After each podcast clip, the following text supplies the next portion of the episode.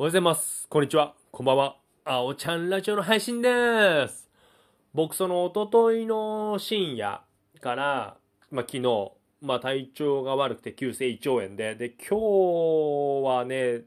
まあ、割と回復はしたんですけど、まだちょっと若干胃が痛いなっていうのがありますね。で、今日はお休み、天皇誕生日でお休みということで、外には一歩も出ていません。はい。もう今日は完全に体力を回復する日と決めていますので、もうほとんどやることも何にもしてないですね。DMM 英会話とスプーンと、あとこのポッドキャスト、はい、ぐらいですね。まあ一本だけ YouTube の撮影はしましたけど、まあほとんどそんなに疲れる内容じゃなかったので、まあそんな感じですかね。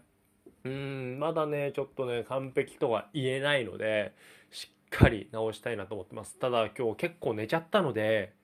朝起きたのも遅くて、で、昼寝もしちゃったので、夜寝れるかどうかがまた心配ですね。まあまあまあ、それはしょうがない。で、今週ね、僕、あさっても、有給使っていますので、ちょっと今週面白いのが、月曜仕事、火曜休み、水曜仕事、木曜休み、金曜仕事っていうね、一日ごとに仕事と休みが続いてるっていう、まあ、あまりないケースなんですけど、そんな風に今週はなっちゃいましたね。で、特に、うん、そうですね、今日も家にずっといましたので、特になんかネタとか内容とかはないんですけど、まあ、この時期なのでね、皆さん、コロナがあって、花粉症があって、風邪もあって、もう何が何だか分からない状況なので、まあ、どうか皆さん、その、体調は本当毎度のことなんですけど、お気をつけください。あとはそうですね。僕、特にないね。あ、そうそうそう。まあ、あさって、